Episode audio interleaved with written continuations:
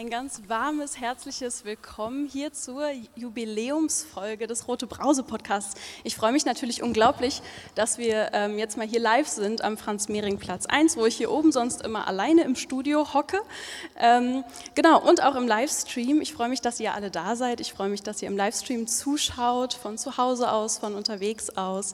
Ähm, ja, und ich freue mich über ein Jahr Rote Brause Podcast. Vor einem Jahr hat es angefangen. Wir haben überlegt, als so der erste Lockdown kam, als Corona nach Berlin kam, ähm, haben wir überlegt, naja, durch diese ganzen News über Corona gehen vielleicht auch lokale Nachrichten unter, obwohl es natürlich total wichtig ist, ähm, über Corona zu berichten, über die Entwicklung zu berichten, aber was ist mit den lokalen Nachrichten? Und haben uns überlegt, dass wir gerne ein neues Format entwickeln möchten, ein kleines Experiment wagen möchten, wie kann man Lokalnachrichten ähm, hier aus Berlin, linke lokale Nachrichten, ähm, in einem wöchentlichen Podcast-Format, in einem jungen Format, in einem spritzigen Format anbieten.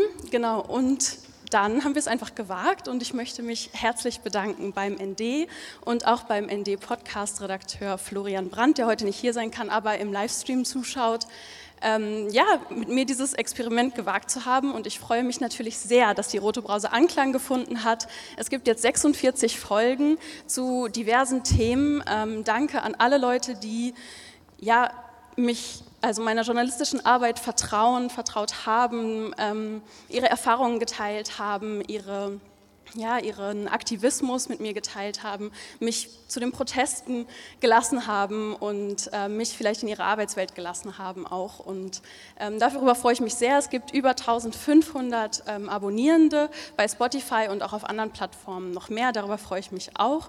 Und ich freue mich ganz besonders, dass ihr heute alle da seid, dass meine Gästinnen da sind, die ich gleich vorstellen werde natürlich. Mm, wir wollen heute nicht nur feiern, sondern wir wollen auch diskutieren, weil rote Brause heißt auch Inhalt und rote Brause bedeutet, ja, sich mit links auseinanderzusetzen. Ähm, die Frage für heute ist deshalb die Frage, die ich auch in der allerersten rote Brause-Folge gestellt habe, die nämlich war, was bedeutet überhaupt links sein heute? Ich habe das Gefühl, das ist eine Frage, ja, die man immer wieder stellen kann, die man mit den verschiedensten Leuten besprechen kann, ähm, die sich vielleicht immer wieder neu findet und auch im Prozess ist. Und genauso sehe ich auch den Podcast. Also ähm, was sind linke Themen, wie entwickeln sie sich, wie müssen sie vielleicht neu angeschaut werden? Ähm, ja, wie habt ihr vielleicht auch alle Teil daran zu sagen, was ist wichtig, was sind ähm, Themen, die wichtig sind, die hier in Berlin auf der Straße wichtig sind, die hier in, in den linken Kämpfen wichtig sind und so weiter. Genau, Deswegen freue ich mich heute sehr, diese Frage, was bedeutet Linkssein heute, ähm, diskutieren zu können mit meinen fantastischen Gästinnen. Ich freue mich total, dass ihr da seid und setze mich mal hin, damit ich hier in die Runde komme. ähm, ja, wir fragen uns, was bedeutet Linkssein heute? Und es sind ganz fantastische Gästinnen da, über die ich mich einzeln total freue. Ähm, Suki, herzlich willkommen.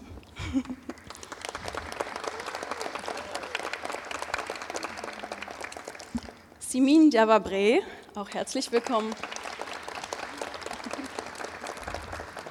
Und Bafta Sabo, herzlich willkommen auch dir. Ja, ich freue mich, heute mit euch zu besprechen, was Linkssein bedeutet. Und vorher möchte ich aber auch noch sagen, dass ich mich immer über ähm, ja, Anregungen, Wünsche, Kritik zum Rote Brause Podcast freue. Also wenn ihr irgendwas habt, was ihr loswerden möchtet, ähm, schickt doch gerne eine Mail an podcast.nd-online.de. Genau, ich möchte meine Gästin natürlich noch mal kurz vorstellen. Wafda Sabo, du bist Sozialwissenschaftlerin und Autorin. Du beschäftigst dich mit marxistischer Gesellschaftstheorie und bringst sie zusammen mit den Themen Rassismus und Antirassismus sowie Migrationspolitik. Ähm, außerdem bist du im Vorstand der Initiative Schwarzer Menschen in Deutschland. Schön, dass du da bist. Suki, du bist Musikerin, ähm, ja, hast auch Gender Studies studiert, ähm, warst bis vor zwei Jahren, glaube ich, könnte man sagen, obwohl eigentlich deine Abschiedstour war letztes Jahr, Anfang letztes Jahr, kurz vorm Lockdown. Ähm, ja, Rapperin, hast dich immer mit machtkritischen Themen auseinandergesetzt und warst als Musikerin und auch als Antifaschistin in der Linken unterwegs, hast so eine Reise hinter dir, über die wir gleich vielleicht noch sprechen werden. Und du bist Mutter. Herzlich willkommen. Simin, du bist Aktivistin, du bist Politikwissenschaftlerin, ähm, du hast den Fokus auf Gender und Black Studies, du bist Kommunistin und auch viel in den sozialen Netzwerken unterwegs ähm, und in diversen linken Bewegungen organisiert und arbeitest in der politischen Bildungsarbeit. Schön, dass du da bist. Ja, zu Beginn und so zum sanften Einstieg habe ich noch mal so ein paar kleine Fragen mitgebracht, um euch auch ein bisschen näher kennenzulernen, die so ein bisschen lockerer sind. Sage ich mal, bevor wir so tief ins Thema einsteigen. Wuki, was würdest du denn sagen als Musikerin? Was ist eine linke Hymne für dich? Kannst natürlich auch mehrere nennen. Ist jetzt so Name-Dropping erforderlich oder so? Also ich nee. würde ähm, Ach, ich würde, glaube direkt einfach auf die, ähm, auf, auf einzelne Kollegen, ich weiß, ich kann mich also auf so Lieder nicht festlegen, eher so auf so, auf das Werk von Leuten vielleicht. Mhm. Und ähm, es fällt mir total leicht, weil ich äh, gerade nochmal die Erinnerung bekommen habe, ähm, durch äh, die Anwesenheit eines T-Shirts am Körper eines Menschen hier im offenen Raume, ähm, weil das, mir geht jetzt nicht darum, irgendwie die großen Namen irgendwie zu nennen, die wir alle dann kennen und uns darauf irgendwie verständigen können, sondern mir geht es immer darum, irgendwie die Leute mitzunehmen und auf die hinzuweisen, die auch gerade jetzt noch da sind mhm. und am Start sind und sozusagen available sind und zugegen sind. Und meine, mein, mein großer Respekt und auch meine politische Anerkennung geht auf jeden Fall an meine Kollegin Babsi Tollwut hier aus Berlin, die ich einfach ähm, wahnsinnig schätze als wirklich sehr widerständige Person, die Small aufmacht, die sich wirklich gegen ähm, gegen, gegen alle so Standards, Coolness-Standards und so zur Wehr setzt, auch im Hip-Hop speziell und die einfach so auch sehr antifa-straßenverbunden ist und ähm, aber eben genau mit der queer-feministischen Haltung, die mir an vielen Stellen auch irgendwie so in, in Hip-Hop-Kontexten sowohl als auch irgendwie in Antifa-Kontexten irgendwie fehlt. Also ich finde, die verbindet ganz viel und da will ich jetzt gar nicht so einen Song rausreichen, sondern hört ihr halt einfach die Diskografie durch und dann werdet ihr verstehen, was ich meine. Ja, danke. Ähm, Bafta, was hätte Marx, wenn er auf eine Demo gegangen wäre, heute hier in Berlin, wohl auf sein Demoschild geschrieben? Du hast jetzt freie Wahl, du kannst ihm jetzt alles im Mund legen, was du willst.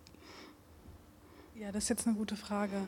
Ich äh, glaube, er hätte gar nichts auf ein Demoschild geschrieben, weil ähm, äh, Marx ja vor allem äh, Theorie produziert hat, die er aber natürlich sich nicht einfach irgendwie ausgedacht hat, sondern da war ja eine reale kämpfende Bewegung, also die Arbeiterbewegung.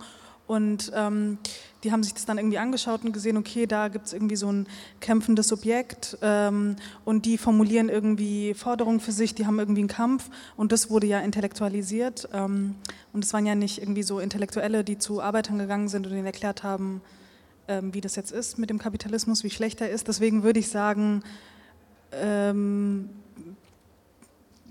die würden sich dann wahrscheinlich eher, also Marx, Engels und die ganzen Genossen vom Kommunistischen Bund, eher anschauen, okay, was schreiben die Arbeiter eigentlich selber auf ihre Schilder, wenn sie protestieren gehen.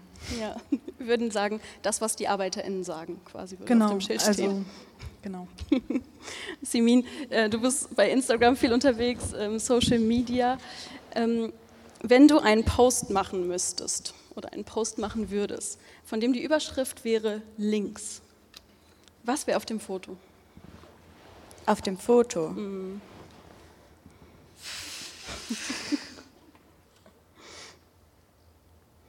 mm. Oder was würde, was würde drunter stehen? Welches Hashtag würdest du wählen? Oh, das ist eine richtig schwierige Frage, Marie. Ich habe gerade schon gebangelt, was ich jetzt für eine Frage bekomme. Jetzt ist es soweit.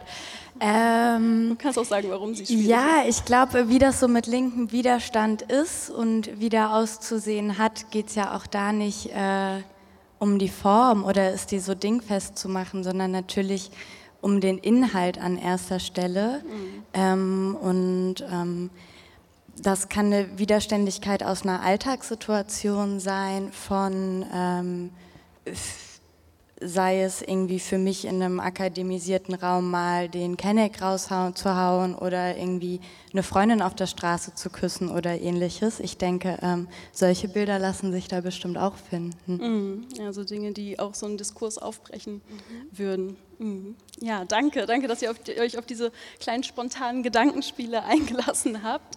Ähm, ja, bevor wir jetzt noch weiter einsteigen in die Frage, was bedeutet Linkssein heute, äh, möchte ich auch noch so ein bisschen euren persönlichen Weg mit Linkssein ähm, kennenlernen. Simin, wann hast du dich das erste Mal als links bezeichnet oder dich damit identifiziert?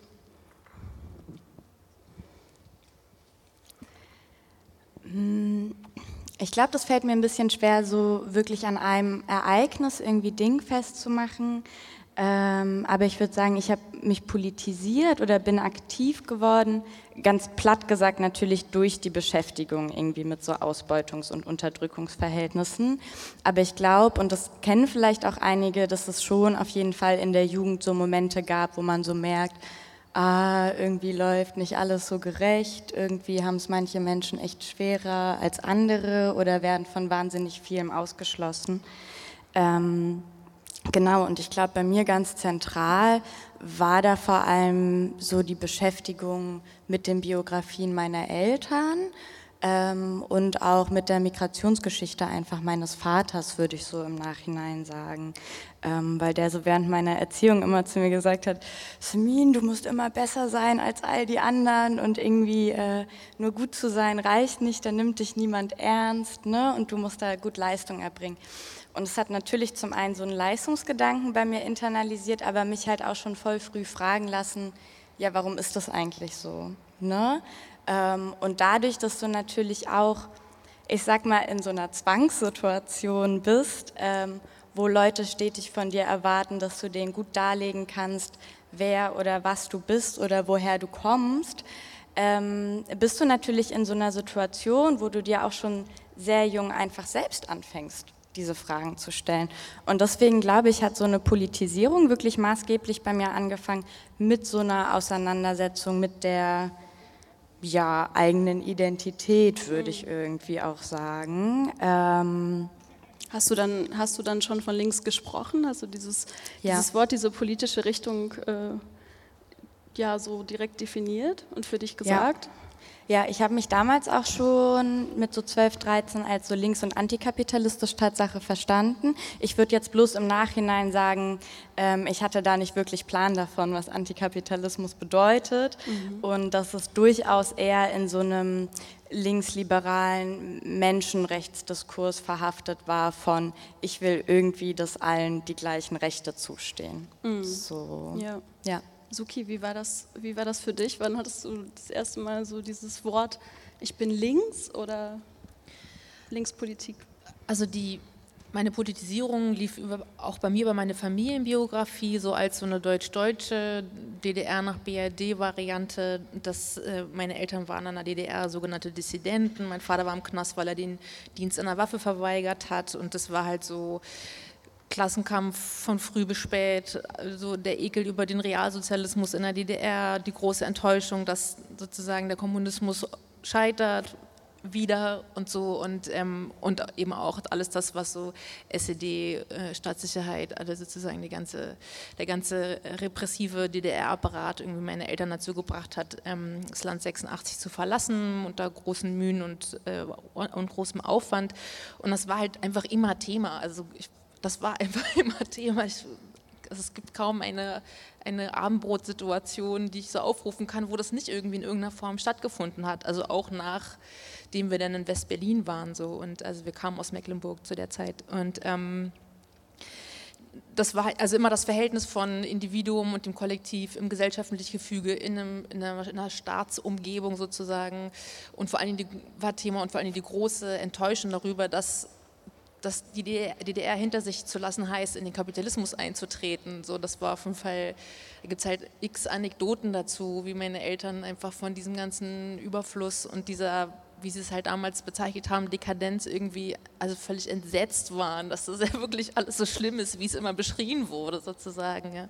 Mhm. Und ähm, das, genau, das war total zugegen, deswegen waren das, war, das, war das wie so eine Sprache, die ich miterlernt habe irgendwie und ähm, Genau, und ich erinnere mich auch an so eine Situation, also wo der Kapitalismusbegriff auf jeden Fall ähm, das erste Mal fiel in einem Gespräch mit meinem Geschichtslehrer, der, mit dem ich mich gestritten habe, weil ich meinte, also das ging darum, dass er sagte, dass Kapitalismus sei eine Wirtschaftsform. Und mir war klar, Wirtschaft findet aber in Gesellschaft statt. Und ich habe behauptet, Kapitalismus sei eine Gesellschaftsform. Und er hat sich halt total dagegen gewehrt und wollte das ganz dringend voneinander trennen. Aber ich wusste so, natürlich total mau argumentiert, aber ich wusste, dass ich recht habe. genau, das war so ein, ähm, so ein Hin und Her. Und dann, na klar, irgendwie die Positionierung gegen rechts. Ähm, als was, was auch früh irgendwie greifbar war, ne? irgendwie zu wissen, okay, also damals gab es halt noch so die Stiefel-Nazis in der Form und äh, auf die sozusagen, die du visualisieren konntest, die du irgendwie, die waren so als, als so ein Gegenüber irgendwie noch in der Form existent und das war auf jeden Fall ja auch so Initiation, dann irgendwie auch mit 14 oder so in so eine kleine lokale Antifa ähm, das hat sich dann aber auch erübrigt, weil irgendwie da so die Makrodominanz mir das schnell vergellert hat und so. Ja, also auch so das eine nicht, aber auch ähnliche, ähnliches Alter wie bei dir, wie du es beschreibst, auf jeden mhm. Fall. Mhm. Und hattest du nicht dann auch so einen Moment, wenn das in der Familie so präsent war, dass du dich vielleicht dagegen gestellt hast oder irgendwie gedacht hast, boah, das nervt voll oder das stimmt irgendwie doch nicht? Oder nee, nee, das hatte ich total drin. Also bei uns hing die Ausbürgerungsurkunde meiner Eltern hing bei uns im, auf dem Klo und daneben so ein Bild von so einem marxartigen, weißhaarigen Herrn mit langem Bart, der strickte und darunter stand, ähm, gewaltfrei oder militant, wichtig ist der Widerstand. Also das war sozusagen der Satz, den ich bei jedem Tag. Klogang las. Und den konnte ich natürlich auch sehr schnell lesen. So, das war das, was sozusagen mal zugegen war. Ja. Hm. Und hat sich das für dich verändert? Ähm, dieser Blick darauf, hat sich dieser Satz vielleicht verändert oder wie hast du den Satz Nö. später angeschaut? Immer noch der gleiche. Der darf so sein, ja. Super. Ähm, Bafta, wie war das bei dir? Wann hast du das erste Mal dich mit links identifiziert? Ähm, ich würde auch sagen, ich kann, glaube ich, gar nicht so einen richtigen Zeitpunkt ausmachen. Ich ähm, bin, ähm, also ich bin in einer politischen Familie groß geworden. Ähm, also meine Eltern waren eben auch Linke ähm, und sind als politisch äh, Geflüchtete nach Deutschland gekommen und haben hier sozusagen im Exil gelebt. Und deswegen war Politik immer schon ähm, eigentlich Teil von einem Selbstverständnis und auch ähm, es wurde immer über Politik gesprochen, es war eigentlich quasi immer präsent. Und ähm, es war jetzt aber auch nicht so, dass wir krass, ähm, dass wir jetzt krass geschult wurden oder sowas, ähm, sondern ähm, es war sozusagen einfach ein sehr selbstverständlicher Teil des Alltags, dass man einfach über bestimmte Dinge gesprochen hat. Und ich hatte, würde ich sagen, früh so ein, ich nenne es jetzt mal so ein kindliches Ungerechtigkeitsempfinden. Und das haben meine Eltern eben immer unterstützt, also ähm, indem man das dann auch indem man dann auch so politische Kategorien dafür zur Verfügung hatte, was man jetzt schlimm findet und warum das jetzt schlimm ist und warum Dinge sind, wie sie sind. Also ich glaube, wenn man so als Kind irgendwie Obdachlose sieht oder so, dann macht einen das traurig. Und wenn man dann eben Eltern hat, die das einordnen können und die mit einem darüber sprechen, dann ähm, kann man das auch, glaube ich, ähm, hat man einfach nochmal so einen anderen Blick auf Sachen. Ähm, aber ich habe äh, vor ein paar Jahren nochmal mit meinem Vater gesprochen und der meinte immer, dass dass sie, dass sie bewusst versucht haben, irgendwie nicht zu politisch zu werden und nicht zu viel Politik an uns heranzutragen, aus Angst, dass wir irgendwann rebellieren und bei den jungen Liberalen eintreten oder so, weil sie das nicht hätten verkraften können. Und ich glaube, ähm, also offenbar haben sie es richtig gemacht, äh, mhm, weil sowohl mein Bruder als auch ich sind sehr links geworden. Ja. Und wann war für dich so dieser Moment, wo du gesagt hast, so ich trage das, also ich ähm, diese ganzen Ideen, diese Fragen, die du hattest, die deine Eltern dir auch beantwortet haben, dass du gesagt hast, so ich trage das aber auch in meinen Aktivismus. Politik, linke Politik wird ein großer Teil meines Lebens. Also es, ich würde sagen, es gab jetzt gar nicht so einen Punkt, an dem das so eine aktive Entscheidung war, sondern eher, ähm, dass ich irgendwann ähm, als ich angefangen habe zu studieren, eben ähm, an der Uni, vor allem mit so Hochschulpolitik äh, in Berührung gekommen bin und da natürlich auch irgendwie so viel so linke Subkultur stattfindet, aber das fand ich irgendwie gar nicht so interessant, sondern wirklich eher, äh, was man so inhaltlich äh, machen kann. Und dass es da ja auch irgendwie eine lange Geschichte gibt von, also insbesondere in Deutschland von mm, von politischen Bewegungen, die sich ja dann auch an der Uni formieren. Und ähm, also in Äthiopien, also äh, wo meine Eltern auch herkommen, äh, haben sie sozusagen auch als Studierendenbewegung sich erstmal formiert und so. Und deswegen fand ich sowieso, dass die Universität eigentlich ein politischer Raum ist, auch wenn es jetzt mit Bologna und Bachelor Master auf jeden Fall sich schon sehr verändert hat und das politische Klima an den Universitäten sich auch verändert hat, zu mehr Entpolitisierung und mehr so Konkurrenzdruck und irgendwie durchziehen und so weiter. Aber das war früher auch immer so ein bisschen meine Hoffnung, dass wenn man irgendwann an die Uni geht, dass man sich da so politisch und intellektuell selbst verwirklichen kann. Ist dann nicht ganz so geworden, aber äh, da habe ich auf jeden Fall ähm, auch gelernt, ähm, wie man Politik macht und dann nicht nur, indem man irgendwie so im Fachschaftsraum rumhängt oder auf irgendwelche Asta-Partys geht, sondern ich habe richtig in Gremien und sowas gesessen und da lernt man halt richtig, wie man Interessenpolitik macht, wie man sich auch durchsetzen muss und wie man irgendwie so Interessenwidersprüche auch irgendwie politisch verhandelt. Und ähm, ich würde sagen, da habe ich so praktisch auch gelernt, Politik zu machen. Und ähm, das hat sich so weitergetragen. Also ich mache ja keine Hochschulpolitik mehr und ich äh, mache ja was ganz anderes. Also ich mache ja vor allem Antirassismus, aber äh, das äh, ist auf jeden Fall in der Art, wie ich an Politik herangehe, nicht also so, dass es irgendwie auch was Antagonistisches ist, dass es auch mit Interessenwidersprüchen zu tun hat, dass man sich durchsetzen muss, ähm, dass das so Dinge sind, die man auch, glaube ich, in der Praxis erfahren muss und nicht, äh, wenn man jetzt einfach nur, ich sage jetzt mal, ähm, an so einer Subkultur teilnimmt, indem man ab und zu mal auf Partys und Vorträge und sowas mhm. geht, aber jetzt gar nicht richtig praktisch tätig ist. Mhm. Ja. Gab es für euch ähm, in dieser Auseinandersetzung damit, also ihr habt jetzt eigentlich alle gesagt, es kommt aus eurer Familie, diese politische Haltung und ihr habt sie weitergetragen, vielleicht weiterentwickelt auch. Gab es da so einen Moment, wo ihr, gab es sowas wie einen Bruch oder eine Entwicklung zu sagen, so, ah Moment, ich dachte, ich hätte es verstanden, es ist Antikapitalismus, es ist Antirassismus. Ähm, genau, es war vielleicht auch der Bruch mit der DDR oder die DDR, ähm, in dem ihr gesagt habt, ja, aber diese Teile gehören eigentlich auch noch dazu und über die habe ich mir vorher keine Gedanken gemacht.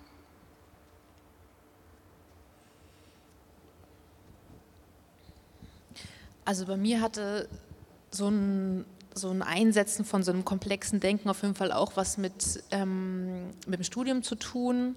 Also mir war nicht wirklich klar, dass ich, als ich zu studieren begann, dass ich feministische Theorie studieren werde. Ich war eigentlich nur auf der Suche, also nach 13 Jahren Schule war ich auf der Suche nach Wissen und dachte, ich finde sowas wie ein Studium Generale oder so. Und die Gender Studies waren als interdisziplinär ausgeschrieben an der HU und das hat mich gelockt. Und ähm, das kam jetzt schon nicht von ungefähr, dass ich trotzdem dann, dass es das geworden ist, aber es war jetzt nicht mein äh, expliziter Wunsch, sozusagen äh, äh, feministische Theorie zu studieren.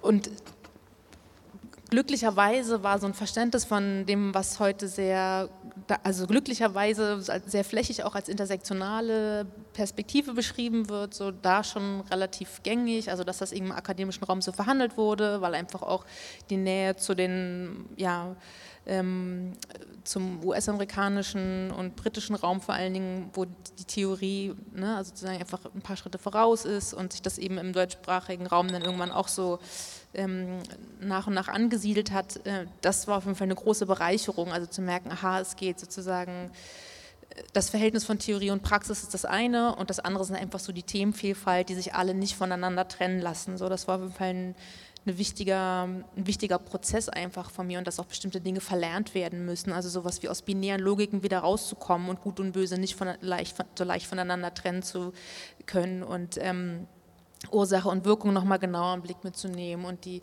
ähm, Biografien von Menschen stärker einzubeziehen als ursächlich für bestimmte Verhaltensweisen und trotzdem über so Fragen von Verantwortung und, äh, ähm, und Handlungsmacht irgendwie nachzudenken. Das waren alles Dinge, die, mich, die mir da vorrangig begegnet sind. So. Also das war ähm, so in der Ergänzung zu diesem sehr zupackenden, vor allen Dingen ähm, der sehr zupackenden Art meiner Mutter, die einfach eine total renitente Person ist, die keinen Chef akzeptiert, die ähm, sich nichts vorschreiben lässt, so, die halt eben in der sozialen Arbeit ähm, seit immer unterwegs ist so, und ich die halt nur kenne als, so ich das nicht.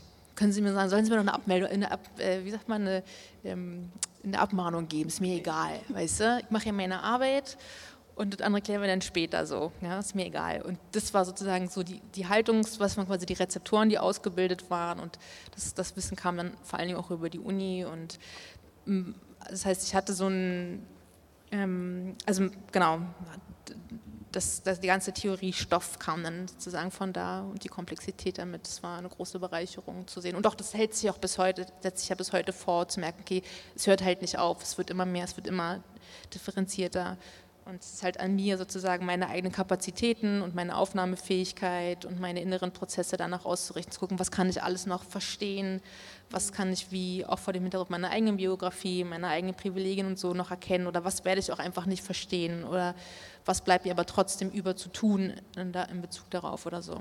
Also mhm. es, es wächst munter weiter in alle Richtungen nach außen und nach innen. Ja, du hast schon gesagt, so Verlernen war irgendwie für dich oder ist für dich ein Thema. Ähm, was musstest du so verlernen oder was willst du vielleicht noch verlernen? Also tatsächlich so eine, also das Thema Binarität, also binäre Logik insgesamt, ja, also natürlich in den Gender Studies vorrangig auf Geschlechterkonstruktion bezogen, also dass es eben einfach mehr gibt als Männlichkeit und Weiblichkeit, vor allen Dingen mehr als Mann und Frau. Mhm. Ähm, und dass das, äh, ne, weil die, die, die Welt ja so im Volksmund so gemacht zu sein scheint. Ja, gut und böse, hell und dunkel, bla bla bla, arm, reich und so weiter. Aber so, so einfach ist es eben nicht, das, das entweder oder irgendwie immer zur Hand zu haben und sich damit alles erklären zu können.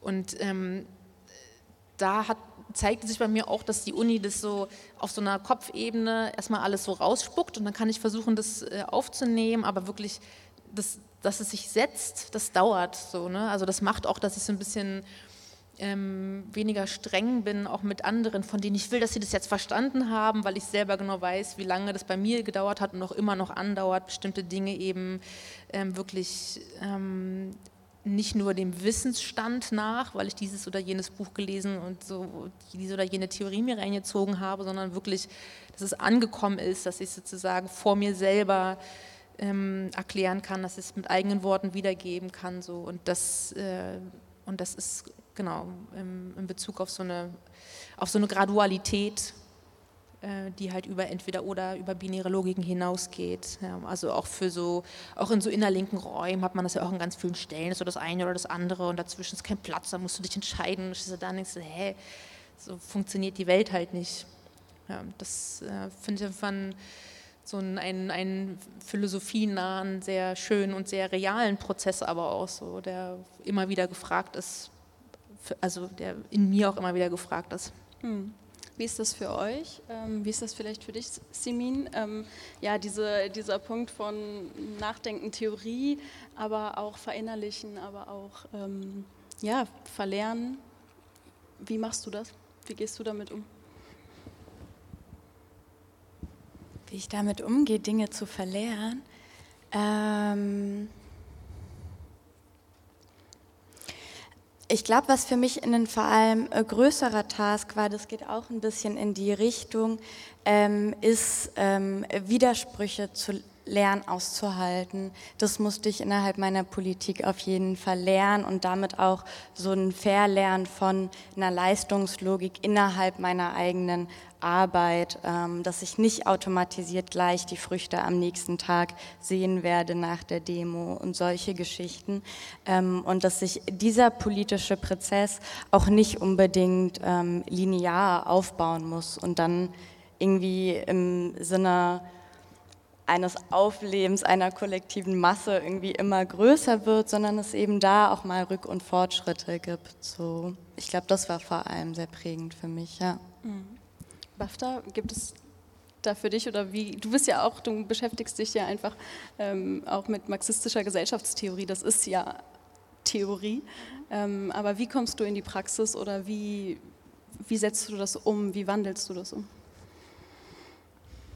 Mm, also ich glaube, das Wichtigste ist vielleicht ähm, sogar zu lernen, dass es eigentlich ja andersrum sein müsste, also dass es nicht so ist, dass man so bestimmte Theorien liest und dann so damit in die Welt geht und sich das so anschaut, sondern umgekehrt, dass die Theorie, die man produziert, ähm, in irgendeinem Verhältnis stehen muss zu irgendwie den realen Bewegungen, die gerade existieren. Ähm, und das war auch das, was für mich in meiner theoretischen Arbeit eigentlich der wichtigste Punkt ist, dass ähm, ich glaube, also ich denke, dass meine Arbeit so nicht funktionieren würde, ähm, dass diese Theorieproduktion auch nicht funktionieren würde, wenn man nicht auch gleichzeitig eingebettet wäre in so eine reale Bewegung und auch irgendwie die praktische Erfahrung hat mit, ähm, ähm, worum, also äh, warum macht man das jetzt eigentlich gerade und ähm, dass es nicht nur darum geht, irgendwie ähm, Sachen auf so einer abstrakten Ebene durchzuintellektualisieren, sondern immer zu gucken, dass es mit den realen Erfahrungen irgendwie verbunden ist. Und dass wenn ich zum Beispiel irgendwie ein ähm, theoretischen Text schreibe, in dem ich irgendwie gucke, okay, ähm, wie funktionieren jetzt äh, migrantische Klassenkämpfe oder wie funktioniert äh, rassistische Polizeigewalt oder so, dann ist das ja nicht losgelöst davon, dass es gerade reale Bewegungen gibt, die sich genau damit auseinandersetzen, dass es Menschen gibt, die davon betroffen sind, die das artikulieren und so weiter. Und das, mm, das muss sich ja irgendwo widerspiegeln in dieser Theorie und auch die Themen, die so theoretisch verhandelt werden müssen, auch irgendwo widerspiegeln, was so real gesellschaftlich passiert. Und ähm, ich würde sagen, da muss eigentlich immer wieder so ein Austausch stattfinden. Und da müsste man wahrscheinlich auch da ansetzen zu sagen, also was ich ganz stark verlernen musste, ist so eigentlich das, was man an der Uni macht. Also so dieses, ähm, dass man sich so äh, theoretische Texte anschaut, die, ähm, was ich zum Beispiel in der Soziologie ein krasses Problem finde, sehr mit so bewusst abstrakten Konzepten arbeiten. Das, man muss ja auch immer wieder neue Konzepte erfinden, um in der Wissenschaft relevant zu bleiben. Und dann muss man einfach Dinge, die gerade schon existieren, einfach ein bisschen anders formulieren und so. Also es gibt ja auch so eine bestimmte Ökonomisierung des Wissenschaftsbetriebs und das spiegelt sich auch krass darin wider, wie man Theorie an der Uni lernt und auch wie man linke Theorie an der Uni lernt. Und ich würde sagen, das hat nicht viel damit zu tun, wie normale Menschen reden, wie normale Menschen äh, ihre eigenen äh, Erfahrungen, ihre Realität wahrnehmen und so weiter. Und deswegen musste ich auf jeden Fall dieses ähm, universitäre, also äh, immer wieder verlernen und auch diese Art zu schreiben und diese Art zu reden. Ähm, genau. Wie machst du das? Hast du, hast du ein Beispiel für uns? Also ich glaube, das ist vielleicht auch ein Thema, was uns alle irgendwie beschäftigt vielleicht. Ich, ich, glaube halt, wenn man sich nicht nur in so einer Subkultur bewegt oder in so einer sehr spezifischen Szene oder Bubble von Menschen, die alle sehr homogen sind, sondern wenn man halt den ähm, Kontakt zu Menschen nicht verliert, die halt nicht, ähm, nicht, diese, nicht diesen Hintergrund haben. Ähm, und also wenn man, jetzt muss ich kurz überlegen, was ein gutes, konkretes Beispiel ist. Ja, das klingt jetzt so sozialarbeitermäßig, aber man muss ja, wenn man äh, irgendwie auch in politischen Bewegungen aktiv ist, auch irgendwo auf die Menschen zugehen und gucken, ähm, wer kämpft da gerade, was wollen die eigentlich, was sind so die Forderungen oder sowas und nicht einfach nur sich da so drüber stülpen oder sich da so draufsetzen. Und ich glaube, dass wenn man das macht, äh, wenn man diesen Kontakt nicht verliert oder wenn man den überhaupt erst aufbaut, ähm, dann ähm, wird man auch nicht so abgehoben. Ich glaube, das hat einfach viel damit zu tun, dass Menschen sich in einer sehr äh, spezifischen Subkultur, in einer spezifischen Szene und so weiter bewegen. Und ich halte das für ein Problem, dieses ähm, so ein bisschen von der Gesellschaft abgeschottete. Und ähm, ich glaube, das wird so durch bestimmte Dynamiken, die einfach existieren, so verstärkt. Hm. Suki, an der Stelle vielleicht mal die Frage so als äh, Musikerin und Rapperin. Ähm, Hattest du das Gefühl oder hast du das Gefühl auch mit deiner Kindermusik, die du jetzt machst, ähm, dass du als Zucchini, dass du, dass das ein Mittel war, vielleicht diese Schere irgendwie immer wieder aufzulösen? Ja, genau darauf wollte ich, ich habe schon, hab schon darauf gewartet, ja genau, tatsächlich. Also es gab irgendwann mal so einen Moment, wo irgend so ein Hip-Hop-Journalist geschrieben hat, dass ich, äh, Suki klingt wie ein Soziologie-Grundstudium. Dann habe ich versucht, lustig zu sein, zu sagen, hey, was, wieso nur Grundstudium? Und dann ähm, habe ich halt gemerkt, das ist alles Quatsch und dass die Person natürlich auch recht hat, wenn sie es so wahrnimmt, dann wird es so sein. Ja? Und äh, ähm, also gerade so als Kind aus einer Arbeiterinnenfamilie kommt, war das für mich auch immer voll wichtig, irgendwie das auch durchblicken zu lassen vor mir selber auch, dass ich mir halt eine akademische, also irgendwie als erste Frau mit Abi und Studium in der Familie, beiderseitig, bei der Familie, ähm, war das schon irgendwie ein Ding so. Und ich wollte das auch nicht verstecken, weißt du, und ich, ähm, und das hat sich natürlich auch einfach, weil irgendwie Songtexte, die Texte vorrangig waren und ich geschrieben habe, hat sich das natürlich auch daran irgendwie niedergeschlagen und gezeigt und einerseits war ich auch irgendwie stolz darauf, dass in diesem Genre unter trotzdem unterbringen zu können. Und andererseits war es mir auch immer ein bisschen unangenehm, weil ich wusste, dass Leute das auch irgendwie kacke finden und auch aus guten Gründen kacke finden. Und ich habe nie so wirklich die Balance hinbekommen, habe auf dem letzten Suki-Album dann versucht, so ein bisschen ein bisschen erzählender zu werden ja, und irgendwie so die, das ganze Begriffspaket einigermaßen beiseite zu lassen und ein bisschen lyrischer zu werden und habe gemerkt, dass das jetzt eigentlich interessant wird. Und da gab es halt noch zwölf andere Gründe, weswegen ich irgendwie kein Interesse daran mehr hatte, so in so einer in so einer musikindustriell äh, geformten ähm, äh, äh, Produktionsschleife weiter äh, an dieser Stelle irgendwie ähm, Songs zu veröffentlichen, Alben zu veröffentlichen und ähm, mich eher Kindermusik zuzuwenden und und da hat sich eben auch genau diese Anforderung nochmal gezeigt. Und das ist tatsächlich auch so ein Raum, also Gespräche mit Kindern und Jugendlichen, jungen Erwachsenen, vor allen Dingen aber wirklich kleinen, vergleichsweise kleinen Kindern. Also, ähm, also weil das so heißt, ja, es, ist es würde Kinder überfordern oder so. Das, also ich meine, die ganze Welt überfordert uns so. Dann ist es doch gerade sinnvoll, irgendwie zu versuchen, ähm, im Gespräch, ob jetzt nur unmittelbar oder über eine kulturelle Artikulation, ob das jetzt irgendwie ein Kinderbuch ist oder ein Spielzeug oder ein Song oder ein Comic oder ein Videospiel oder was auch immer, ähm, oder Kleidung oder so, diese Themen irgendwie anzugehen gemeinsam, so, weil die, die Konfrontation ist im Raume und wer fühlt sich jetzt dafür verantwortlich, das irgendwie aufzugreifen, so, ne? und ähm, diese Erwachsenenwelt äh, ist halt überhaupt nicht darauf ausgelegt, aufzufangen, womit sie kleine Leute einfach die ganze Zeit vollkotzt. So. Und ähm, das ist eigentlich eine unmögliche Situation, weil also ich, äh, am Ende sitzen wir alle irgendwie, sind wir oft alle auf der Suche nach einer brauchbaren Therapeutin, um das irgendwie alles wieder aufzufangen in unterschiedlicher Form. So. Und ähm, ich glaube, man kann einfach im, im, in einem zugewandten und sich auch an die eigene Kindheit erinnernden ähm, Modus irgendwie an kleine Leute wenden und mit denen über die Dinge ins Gespräch kommen, die sie früher oder später sowieso ähm, angehen, äh, ob jetzt sozusagen, also aus welcher Perspektive auch immer. Und, äh, und das hat mir auf jeden Fall auch geholfen, so runterzukommen und nochmal genau zu schauen, was kann ich, kann ich, den, kann ich den Code, ja, oder kann ich es erklären? Hm. Ja, also so weiß nicht, die These in den Raum zu stellen, links sein ist wieder Kind sein? Würdest also, du das so unterschreiben? Ähm, auf jeden Fall wieder, ähm, naja, es ist so eine gewisse Form von Konzentration, also im Sinne von sich wirklich wieder auf die Gedanken einzulassen. So. Also mit Kindern sein ist auf jeden Fall gut für mein Linkssein, vielleicht so rum. Ja. ja.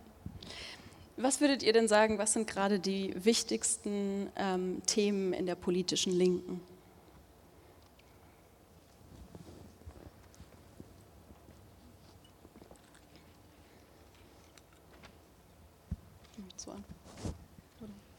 Also ich finde das immer schwer zu beantworten, weil man das, ja. was man selber macht, ja immer gerade am wichtigsten findet. Deswegen sage ich das jetzt einfach. Ja, sehr gut. ähm, aber es gab ja letztes Jahr ziemlich krasse, ähm, also ziemlich viele Demos um, um, um Black Lives Matter, um, um Hanau, um, ähm, also so, ich würde sagen, so antirassistische Bewegung hat sich einfach nochmal krass formiert, ist krass größer geworden, hat sich aber auch radikalisiert, würde ich sagen. Also Forderungen haben sich zugespitzt, sind einfach nochmal radikaler geworden. Und dieser ganze Themenkomplex um so ähm, Staat und Rassismus, rassistische Polizeigewalt, ähm, äh, Rassismus und Gefängnis. Ähm, heute Abend um 20 Uhr ist übrigens in Moabit äh, die Demo in Gedenken an Ferhat Mayouf. Also falls ihr nach äh, dieser Veranstaltung hier nichts vorhabt. Ähm, deswegen, also finde ich, äh, also ich denke, es ist auch ein objektiver Standpunkt, dass es ähm, einfach im, im, letzten Jahr sich nochmal gezeigt hat, dass es eine große Relevanz hat, dass da auch viel Mobilisierungspotenzial ist und dass das einfach gerade ein brennendes Thema ist, was so, ähm, ähm, also was, glaube ich, viele Menschen bewegen kann und was auch in den letzten Jahren vielleicht gar nicht äh, so krass auf dem, also viele Menschen vielleicht gar nicht so krass auf dem Schirm hatten oder so. Mhm, was hat sich verändert, würdest du sagen? Willst du es beantworten? Okay. Ähm, ich, ich, würde sagen, es ist eine Kombination aus verschiedenen Sachen. Ähm, Corona ähm, hat einfach, äh, glaube ich, die Situation nochmal so krass verschärft und viele Dinge haben sich einfach nochmal krass zugespitzt. Ähm, ich habe auch das Gefühl gehabt, dass einfach nochmal viel mehr Menschen zum Beispiel auf Demos, auf die Straße gehen als in den Jahren davor. Also wenn ich mir mal so die Zahlen angucke von, von äh, wie, wie groß mobilisiert wurde. Ich meine, auf der Black Lives Matter Demo letztes Jahr am Alex waren, glaube ich, 80.000 Leute und es war nur eine Berlin-Demo, keine bundesweite. Also das ist schon, äh, finde ich, ziemlich krass. Und ähm, ich würde sagen, dass es äh, so eine Mischung ist aus Corona, aber auch, dass die Situation sich eben zugespitzt hat. Also dass ähm, äh, Polizeigewalt ja zum Beispiel auch etwas ist, was einfach häufig im öffentlichen Raum stattfindet und deswegen auch buchstäblich offensichtlich ist. Und dass sich jetzt einfach nochmal gezeigt hat, wo durch Fragen wie Corona oder so auch der öffentliche Raum nochmal viel relevanter geworden ist. Hm. Möchtest du noch was hinzufügen? Ja, ich würde dem nur zustimmen. Ich hätte Tatsache das gleiche Thema aufgemacht, was aber natürlich auch bei mir daran liegt, dass das ebenfalls auch mein Schwerpunkt irgendwie mit ist. Ähm, ich glaube dennoch, dass sich da einiges getan hat diesbezüglich im letzten Jahr, weil wir gerade ähm, bei diesem Thema so gut diese Interlocking Systems of Oppression irgendwie sehen können. Ne? Also so sehr gut deutlich wird irgendwie, ähm, welche Institutionen, sei es zum Beispiel eine Polizei, sei es irgendwie ein Grenzregime, eben zur Aufrechterhaltung und schlussendlichen Produktivmachung auch irgendwie des Kapitalismus da sind ähm, und dies jetzt irgendwie anzuvisieren gilt in der, in der eigenen Politik. Deswegen kam mir diese Reorientierung, sage ich mal, in der Linken da auch ähm, äh, die begrüße ich sehr.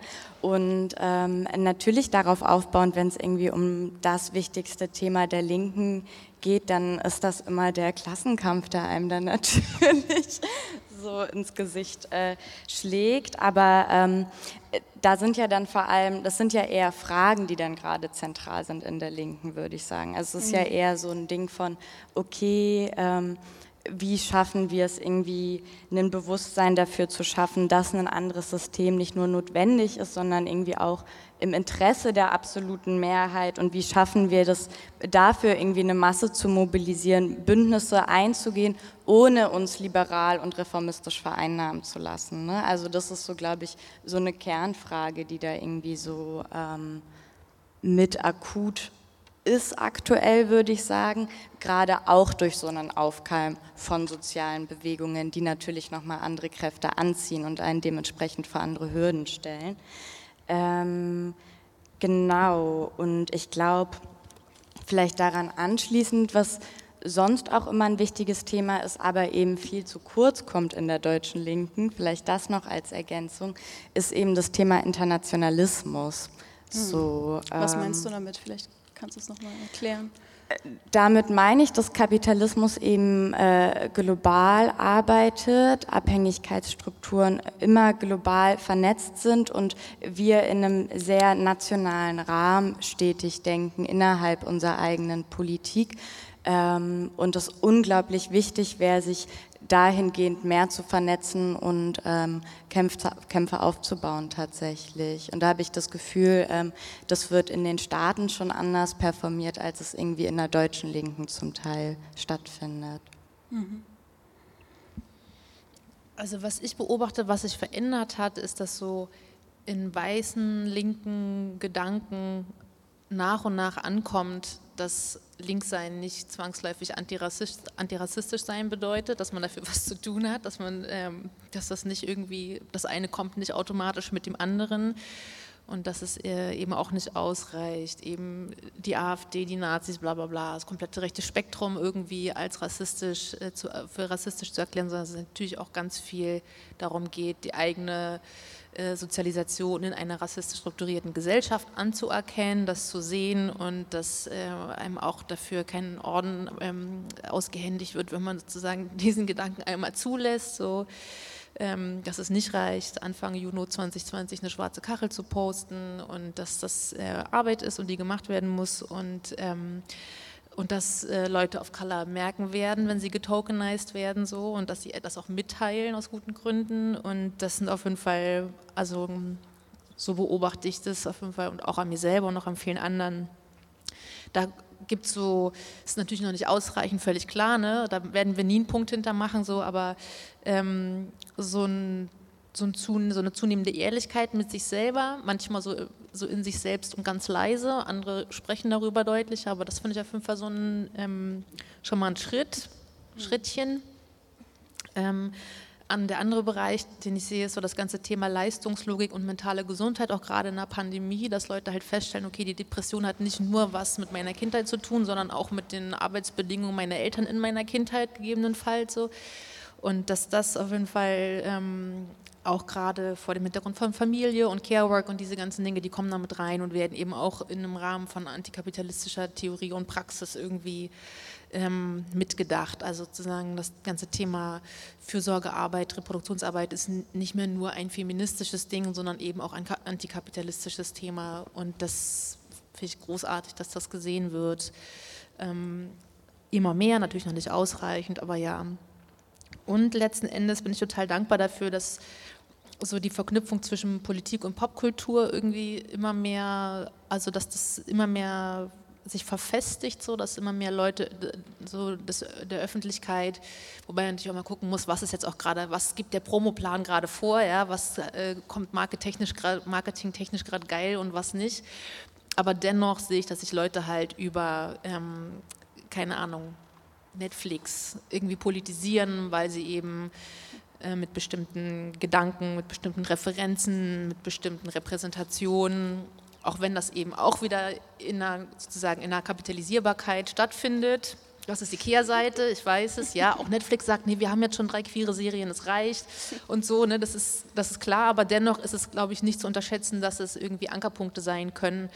Ähm, wenn Leute von da aus sich auf die Suche machen nach Personen oder Initiativen oder Gruppen oder irgendwie, ne, sozusagen einer, einer politischen ähm, Umgebung, die eben nicht von der eigenen äh, Promo lebt, sondern für die Inhalte. So, wenn das das eine das andere begünstigt, dann äh, feiere ich das sehr. So, und das ist zunehmend ähm, interessant wird für Artists, welches, welchen Genres auch immer, aber sich politisch irgendwie zumindest mal gedanklich voranzubewegen. So. Und das ist halt nicht mehr so ein Ding ist von Nein, über Politik wird nicht gesprochen oder so, selbst wenn. Äh, und dass Leute damit auch angreifbar werden. Ne? Also ich finde das gut, dass Cancel Culture so genannt irgendwie ähm, ein Angstfaktor geworden ist. So. Ich finde das gut, dass sowas wie Deutschrap Me Too gerade stattfindet, weil irgendwie die Macht der Bühne damit auch ein Stück weit dekonstruiert wird so und das äh, und damit auch die Macht eben einer Unterhaltungsindustrie, die eben auch eine Industrie ist so und das äh, finde ich schon alles sehr gut. Hm. Würdet ihr beiden dazu stimmen? Ähm ähm, ich würde vielleicht nochmal bei dem ersten Punkt einhaken. Ich glaube, ähm, dass äh, bei Antirassismus auf jeden Fall auch wichtig ist, dass man sich da selber reflektiert und so, aber ich habe das Gefühl, dass das eher eine Selbstverständlichkeit ist in der deutschen Linken, dass so Rassismus sehr als so sehr innerliches Problem verhandelt wird, als was, was so vor allem sozialisationsbedingt ist, was so mit den eigenen Bildern und so weiter zu tun hat. Und ähm, ich, ich denke, dass das ein Problem ist, dass, es, dass das so als ähm, Priorität verhandelt wird, weil ich glaube, dass darüber ähm, viele strukturelle Probleme, die mit Rassismus verbunden sind, so ein bisschen ausgeklammert werden. Also wenn ein schwarzer Mann von der Polizei erschossen wurde, dann ist es nicht wichtig, dass man erstmal in sich geht und seine eigenen Bilder dekonstruiert, sondern dann muss man sich damit auseinandersetzen, was die Polizei für eine Institution ist. Und ich glaube, dass, ähm, also das ist oft so ein bisschen mein Problem in der Auseinandersetzung, dass da ganz viel so mm, Anti-Bias-Trainings und so dieses äh, Antirassismus-Workshops und so. Und äh, das ist aber, glaube ich, so eine Ebene, die nicht zwangsläufig links ist, sondern die sehr stark vereinnahmbar ist von, äh, von liberaler Seite und auch von bürgerlicher Seite. Also die Antidiskriminierungsstelle des Bundes, die machen auch ähm, Antirassismus-Workshops. Das gibt es jetzt auch in der ähm, Polizeiausbildung. Ähm, eine lustige Anekdote vielleicht, äh, die das vielleicht so ein bisschen verdeutlicht, was ich meine. Eine Freundin von mir äh, weiß, ähm, die war mal an der Warschauer Straße und da, das ist ja einer von diesen sogenannten kriminalitätsbelasteten Orten, wo die Polizei verdachtsunabhängig kontrollieren darf. Und ähm, äh, dann hat sie da eben gesehen, wie so ein schwarzer Mann von der Polizei kontrolliert wird und sie ist halt zu ihm hin und hat ihn halt gefragt, ob er Hilfe braucht, ähm, ob alles okay ist, ähm, ob er einen Zeugen braucht oder sowas. Und dann kam die Polizistin, auch eine nicht weiße Frau, zu ihr hin und meinte so, ey, geh mal weiter, der braucht keine weiße Frau, die ihn rettet. Und ich finde, das ist ein sehr schönes Beispiel dafür, wie diese Art von so diese Art von so Antirassismusdiskurs, die das so sehr als, okay, wir müssen jetzt unsere eigenen Privilegien verhandeln, sehr so vereinnahmt werden kann von anderer Seite. Und viel wichtiger finde ich, dass, dass, ähm, dass sich diese antirassistische Reflexion, die auch nicht unwichtig ist, auch in politischen Forderungen widerspiegelt. Und dass es auch wichtig ist, dass man das nicht reduziert auf, also da muss es irgendwie so einen Wechsel geben. Und ich finde, es gibt ein Rassismusproblem in der deutschen Linken, aber der drückt sich viel auch in politischen Inhalten aus. Also dass, ähm, ähm, dass es so einen vermeintlichen Internationalismus zum Beispiel gibt. Es gibt ja sehr viel Kurdistan-Soli, aber das ist dann sehr mit so einem sehr exotisierenden Blick auf die Menschen im globalen Süden, die da kämpfen, auch sehr so exotisierend mit Frauen in Uniformen und so weiter. Dass es einen äh, sehr rassistischen Diskurs über PalästinenserInnen in Deutschland gibt, dass Black Lives Matter auch viel als was gesehen wird, was vor allem in den USA stattfindet und dort ein Problem ist und dann hier sozusagen eher als Solidarität mit den Leuten dort verhandelt wird und nicht als Problem, was irgendwie auch hier existiert und so weiter. Also ich sehe dass, äh, also, dass in den politischen Inhalten nicht immer zwangsläufig sich diese antirassistische Reflexion widerspiegelt, die so, ähm, finde ich schon auch allseits so gefordert wird. Ähm, und ich finde, das, äh, das muss dann auch mit Inhalten verbunden sein. Also das kann nicht eine reine innerliche Haltungsfrage sein. Ähm, also nicht, dass du das gesagt hast, aber äh, das ist oft mein Problem. Also das ist auf jeden Fall... Ähm, ähm, etwas, was ich oft merke in linken Räumen und was ich irgendwie schon auch ähm, als großes Problem empfinde. Hm. Ja, ich würde dem Ich würde dem auch zustimmen und vielleicht noch bei so, bei so einem anderen Punkt kurz einhaken. Ich glaube auch, ähm, dass auf jeden Fall diese Verbindung zur Popkultur irgendwie zu begrüßen ist und auch eine ist, die so voll vorangeschritten ist in den letzten Jahren. Und dennoch hat es zu so einem, zu so einem ganz großen Problem geführt, was so Vereinnahmungsdiskurse angeht und was so Liberalisierung einst progressiver Politiken angeht. Also ich denke da vor allem an so feministische Diskurse, wo wir uns jetzt irgendwie alle bei H&M einen Feminismus-T-Shirt kaufen können oder irgendwie ähm, vermeintliche äh, Pop-Sternchen im Hintergrund Feminism irgendwie explodieren lassen auf der Bühne und ähm, hunderttausende Menschen dem zujubeln und diese hunderttausenden Menschen sind nicht unbedingt die Menschen, die ich auf der Straße wiedersehe und die mit mir für eine Vergesellschaftung von irgendwie Produktion und Reproduktionssphäre kämpfen, so platt gesagt. Und ähm, ich glaube, da ist es ganz wichtig, ähm, ne, das ist diese Frage, die ich zu Anfang aufgemacht habe, von welche Bündnisse gehe ich ein und was kaufe ich mir damit ein und was verliere ich damit auch an progressiven Inhalten, ähm, wenn eben ähm, so marktvermittelte Prozesse der Unterordnung und der Unterdrückung ausgelassen werden ähm, und es lediglich nur noch um äh, vermeintlich höhere Stellung innerhalb des Systems, ähm, Hashtag Boss Culture und sowas, Girl Boss Culture, ähm, geht und auch nur noch so individualisierte Freiheitsrechte oder so am Ende des Tages. Genau.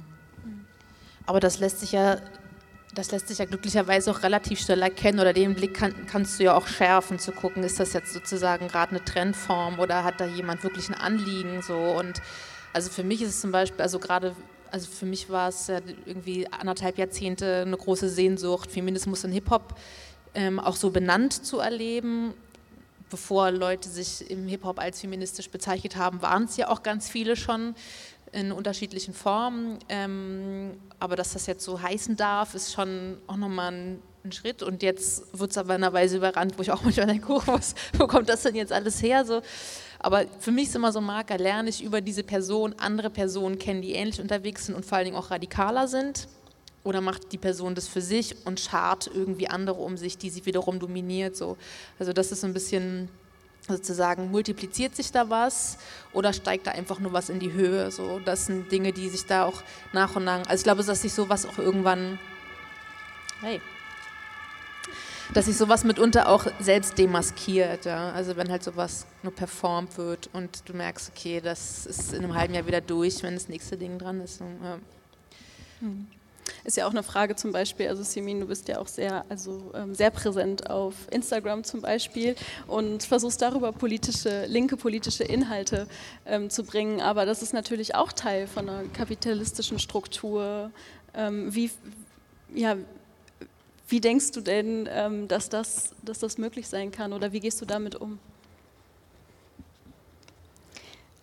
Na, erstmal könnte ich jetzt ganz platt sagen, ja, jeder soziale Raum ist irgendwie Teil einer kapitalistischen Struktur. Ne? Also da kommen wir jetzt irgendwie nicht raus aus dem Dilemma und da, da wollen wir ja auch keine individualisierte Konsumkritik oder ähnliches so betreiben. Ähm, wie gehe ich damit um? Also ich glaube, ähm, und das war auch so ein bisschen die Erfahrung im letzten Jahr, dass so soziale Medien so ein wahnsinnig großes Potenzial haben können, als so eine Art von Gegenhegemonie zum Teil wirken zu können. Ne? Also dass das schon äh, Plattformen sein können, die Menschen, die sonst einen anderen gesellschaftlichen Ausschluss erfahren, für die nochmal eine andere Sichtbarkeit generiert, eine Plattform sein kann, wo Betroffenheit nochmal anders ähm, äh, verlautbart werden kann. Ähm, und eine Perspektive geteilt werden kann. Dennoch ist der digitale Raum natürlich nicht irgendwie getrennt vom analogen, heißt irgendwie auch solche Machtstrukturen von wer hört da wem eigentlich zu, wer folgt wem etc., wer bekommt wie viel Hass zurück für was und so, ähm, zeigen sich natürlich irgendwie auch da. Ähm, ich selbst hab mir, ich habe mir ja erst Instagram vor so einem Jahr oder so runtergeladen. Ne? Das heißt, ich habe mich nie als Mensch verstanden, der irgendwie online aktiv ist und jetzt auf sozialen Medien linke Politik macht oder so, sondern das ist aus einem jahrelangen Aktivismus auf der Straße entstanden. Dann kam Corona. Ähm, konnte nicht so viele Leute sehen und dachte dann, okay, ich habe ein Bedürfnis nach sozialen Austausch und habe dementsprechend auch die Inhalte, die mich einfach sonst im Alltag interessieren, da irgendwie reingeteilt. Ähm, genau. So viel vielleicht erstmal dazu. Mhm. Ja. ja. Ähm, vielleicht jetzt nochmal die Rote Brause ist auch ein lokaler Podcast. Wir sind hier mitten in Berlin. Ähm, die linke, es gibt eine riesige linke Szene in Berlin. Lass uns doch noch mal über die linke Szene in Berlin sprechen. Ihr habt ja teilweise schon Sachen angesprochen, aber ähm, wie nehmt ihr gerade die linke Szene in Berlin wahr? Könnt ihr euch damit identifizieren? Also ich muss gestehen, ich bin so ein bisschen raus. Ich bin, ähm, ich bin jetzt fast 40 und äh, habe nach 33 Jahren Berlin einfach auch von der Dichte und dem Beton und so die Schnauze voll gehabt und habe mir eine Möglichkeit geschaffen, aus der Stadt rauszukommen. Ähm, das äh, hat mich auch einiges gekostet, so im Sinne von irgendwie abgeschlossen oder abgetrennt sein von bestimmten alltäglichen Begegnungen und so, aber das tut auch meiner psychischen Gesundheit ganz gut, muss ich sagen ich habe halt in allen Kneipen, in denen ich mal mich besaufen wollte, habe ich mich besoffen und jetzt trinke ich halt auch einfach seit einer Weile keinen Alkohol mehr und ich habe irgendwie so bestimmter sozialer Kit ist bei mir, also den habe ich einfach auch aus den Fugen gekratzt, so, weil ich einfach auch, auch so ein bisschen dieses Schaulaufen, was es auch gibt, irgendwie nicht mehr wollte so und äh, jetzt viel gezielter zu Veranstaltungen gegangen bin und viel gezielter auf Demos gehe und nicht irgendwie so allgegenwärtig da bin. Mhm. Dazu kommt irgendwie mit Familie ist es auch alles nicht mehr so easy, das so nebenbei laufen zu lassen oder dass das so das alltägliche Leben ist. Und deswegen kriege ich so die Berliner Szene, also ich kriege halt mehr mit, so wie sich Leute im Internet aufeinander beziehen und wie sich da irgendwie ähm, einfach auch, da ist das ein bisschen, also es ist mir jetzt völlig wumper, ob die jetzt aus Hildesheim kommt oder aus Oldenburg oder aus Wien. Weißt du, am Ende des Tages finde ich interessant, wie mich das bereichert oder was ich daran lerne und habe so diese ganze Lokalgebundenheit hier irgendwie, also habe ich, hab ich das irgendwie, ab, konnte ich das abstreifen ein Stück weit, deswegen kann ich da. Aber hat sich damit, dass du diesen Abstand gewonnen hast, dein Blick verändert? Du bist ja auch, du warst ja auch, ähm, oder du wirst und warst ja auch so richtig gefeiert auch von, von der linken Szene vielleicht, ne? Oder gibt es viele Identifikationen auch mit, mit dir und deiner Musik? Hast du da mit Abstand einen anderen Blick drauf bekommen? Ja, also es ging ja irgendwie insgesamt so darum, mich selber zu dezentralisieren. So, das war für mich ein total schlauer Prozess, einfach sozusagen irgendwie Platz zu machen, schlicht und ergreifend so und nicht so Alice Schwarzer-mäßig sich an irgendwas festzuhalten, eine Angst, dass irgendjemand jetzt an irgendeinem Thron sägt oder so ein Quatsch. Ja. Mhm. Also für mich ist das, äh, also ich ich freue mich jetzt auf Konzerte von Leuten zu gehen, die ich selber von Konzerten kenne, weißt du? Das ist so für mich einfach so ein totaler Zugewinn irgendwie und äh, weil das nämlich auch irgendwie so einer der Versuch ist, sich so einer Leistungslogik ähm, zu entziehen und jetzt halt nicht noch einen draufsetzen zu müssen, um noch was Schlaueres zu sagen und sich auch selber aus so einer Quantifizierbarkeit rauszunehmen. So, das äh, hat damit auch was zu tun. So. Und ich finde es ähm, schön, jetzt nicht mehr, also ich, also ich ich werde so ein bisschen egal in einem guten Sinne, weißt du, einfach mhm. auch, weil sich sozusagen die Aufmerksamkeit auf, also jetzt wenn ich es quasi mal so auf meine meine linke Queer-Fem-Rap-Bubble beziehen mag. So sind einfach viel mehr Leute da, die veröffentlichen, die auftreten, die sich äußern, die irgendwie künstlerisch, aktivistisch unterwegs sind. Und also ich finde das selber, ich finde das einfach richtiger so. Deswegen ist es so, so ein bisschen meine eigene Dezentralisierung, die sehr lehrreich ist und die mich auch viel aufmerksamer werden lässt für die Dinge, die andere Leute sagen, anstatt mich selber sprechen zu hören die ganze Zeit. Ich glaube, es hat sich so in den letzten zwei, drei Jahren Berliner linke Szene halt unglaublich viel getan aber auch durch so ein Aufkeimen sozialer Bewegungen in general, also nicht nur so in Berlin spezifisch, einfach durch ähm, den Start von den vielen FFF-Gruppen, durch äh, Migrantifa-Gruppen, die in ganz Deutschland neu entstanden sind, durch äh, neue Sichtbarkeiten für BLM etc. etc. Also ich hatte so das Gefühl in den letzten zwei Jahren in so eigenem Aktivismus, dass das so wahnsinnig bewegte Jahre waren, wo irgendwie so viel passiert ist, jetzt auch die Enteignungskampagnen in Berlin. Ähm, also da passiert schon einiges. Ich glaube, ähm, Genau, und das ist erstmal super nice und zu begrüßen, weil ich das Gefühl habe, dass dadurch auch viele neue Leute aktuell tatsächlich radikalisiert werden, weil das alles Bewegungen sind, äh, die für sich einen die systemischen Umstände, die Art und Weise, wie wir wirtschaften, irgendwie als Wurzel der Probleme herausarbeiten und darüber auch eine Möglichkeit besteht, diese Kämpfe zu verbinden. Das wird aktuell noch nicht so viel getan, aber so ähm, da liegt auf jeden Fall eine große Chance drin. Ich glaube, eine Hürde ist aktuell dementsprechend da, dass irgendwie unglaublich viel passiert und so das übergeordnete Ziel irgendwie Kommunismus so ähm, klar ist und es manchmal aber an konkreten Übergangsstrategien dann doch irgendwie fehlt. Also nicht so wirklich klar ist, was jetzt die äh, tatsächlichen Zwischenschritte sein können, um zu diesem Ziel zu kommen, ähm, bis auf so eine abstrakte Vorstellung oder so davon. Hm. Und, kannst, du da, ähm, kannst du das vielleicht noch mal ein bisschen genauer erklären oder sagen, ja. was du damit meinst? Was, was ist dieser Übergang und wo soll es hingehen? Ja, das ist ja die Frage. Also, das ist genau die Frage, die ich aufmache. Ne? Ja. Also, dass sich da gerne in so revolutionären Fantasien verloren wird, vielleicht, ohne aber zugleich ähm, in eine Diskussion miteinander zu gehen, wo wir irgendwie strategisch aushandeln können, ähm, wie wir da hinkommen können. Und diese Art von Diskussion, die fehlt mir manchmal im Berliner Rahmen so ein bisschen. Hm, eine Offenheit also auch sich die Frage anzugucken, tatsächlich. Mhm. Wenn du sagst Kommunismus oder du sagst auch, du bist Kommunistin, was bedeutet das heute für dich?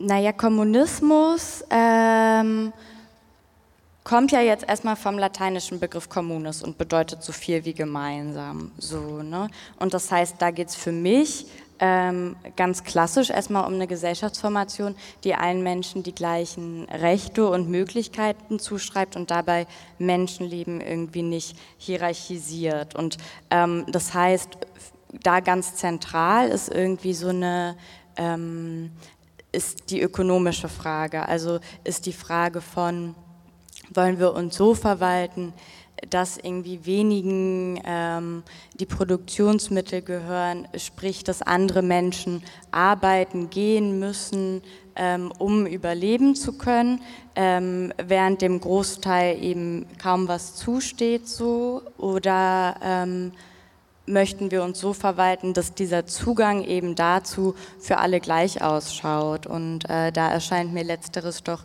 menschlicher und ich glaube, diese Frage wird da genau ähm, anvisiert. Das beschreibt Kommunismus für mich eine Gesellschaft, die sich eben auch darüber unterschiedlicher Klassen entledigt ähm, und auch, weil das Thema auch schon vorhin aufkam, eben solch disziplinierender Institutionen wie einer Polizei oder so im Endeffekt ähm, natürlich auch. Ne? Ähm, das heißt, es ist, ein, das ist eine Bewegung der Gleichberechtigung, wo wir uns einfach über so über kollektive Entscheidungsprozesse ähm, mit selbst regieren. Das heißt, es ist irgendwo auch eine Demokratisierung aller Lebensbereiche, würde ich so kurz fassen. Mhm. Na. Ja, danke nochmal dafür. Aus der heutigen Perspektive vielleicht. Ähm, Bafta, was würdest du sagen? Kannst du dich mit dem Begriff oder mit der linken Szene in Berlin identifizieren? Bist du Teil davon? Wie blickst du darauf? Mm, ich glaube, die Fragen müsste man wahrscheinlich unterschiedlich beantworten. Äh, also ich kann mich nicht mit der Szene identifizieren. Ich glaube, ich kann jetzt nicht sagen, dass ich nicht auch irgendwie Teil davon bin. Ich glaube, wenn man linke Politik in Berlin macht, dann ist man das zwangsläufig. Ähm, aber ich würde auch ähm, sagen, dass es einfach ähm, sehr viele zentrale Probleme in Berlin gibt. Das ist einfach zum Beispiel dieses Szenige, was ich auch vorhin schon ein paar Mal angesprochen hatte, dass es einfach keine wirklich Gesellschaftlichkeit in der Linken gibt, sondern eher so ein bisschen dieses wir schotten uns von der Gesellschaft ab und ähm, ich würde sagen, dass es auch ein spezifisches Problem der deutschen Linken ist, weil es einfach so ein bisschen aus der Geschichte kommt.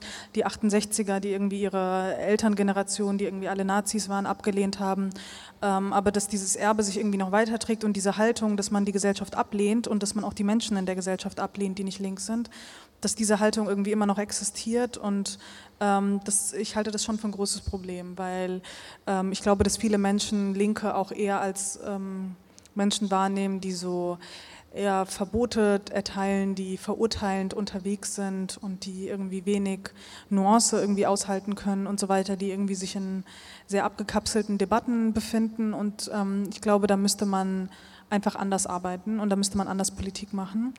Ähm, und ich glaube einfach, dass Berlin auch die Hauptstadt ist ähm, sorgt ja auch dafür, dass man hier nochmal eine ganz andere Sozialstruktur innerhalb der Linken hat als vielleicht in anderen äh, Städten. Es gibt ja einfach voll viele Institutionen hier, Bundestag, NGOs und so weiter, also so Movement-Jobs, die es dann eben auch so eine, ich sage jetzt mal Verbürgerlichung der Linken vorantreiben. So ein Antagonismus zum Staat gibt es jetzt auch gar nicht wirklich. Ähm, also die Selbstverständlichkeit ist zumindest auf jeden Fall nicht so richtig da. Ähm, und das, also ich bin ja auch Kommunistin und für mich war das immer ein sehr selbstverständlicher Teil ähm, davon, aber das ist häufig gar nicht so, dass zum Beispiel auch deutschen Imperialismus abzulehnen überhaupt keine selbstverständliche Position ist, sondern von vielen äh, hier auch eher so als progressive Position gefeiert wird oder so. Also ich glaube, dass es da sehr viele ähm, Probleme gibt in der deutschen Linken, ähm, die in Berlin nochmal viel krasser zugespitzt sind, weil ich glaube, hier ist es einfach nochmal so ein Brennglas. Ähm, ein Kollege von mir hat mal gesagt, die Rote Armee hat bewiesen, Berlin wird von außen befreit. Und ich finde, das ist irgendwie sehr treffend, weil es ähm, diese verschiedenen Umstände machen es einfach sehr schwer in Berlin, sich politisch zu organisieren und organisiert zu arbeiten und nicht nur so als Szene und zehn Kleingruppen, die irgendwie zu fünft ihren Lesekreis machen oder so.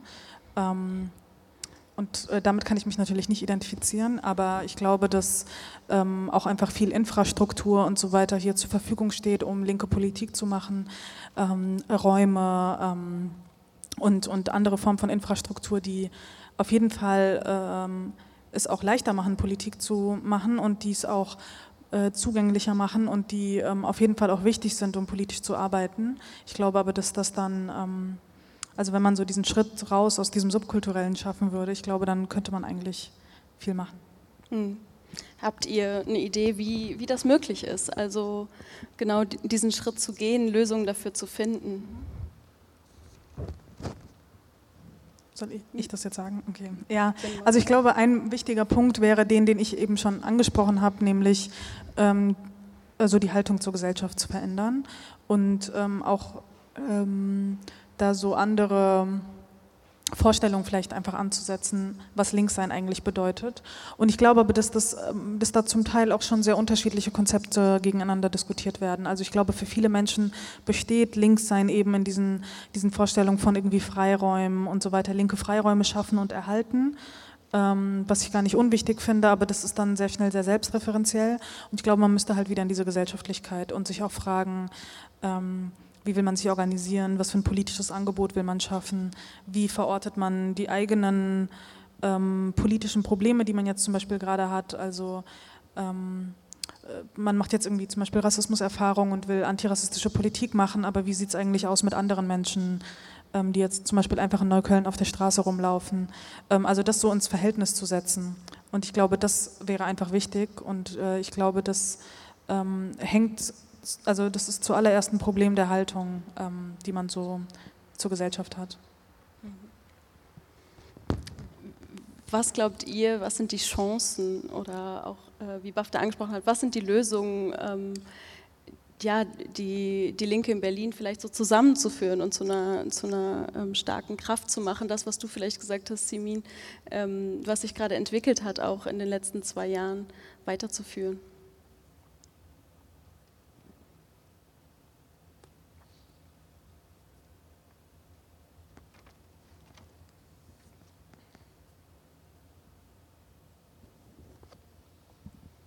Oder vielleicht aus dem Blick von außen, aus Brandenburg.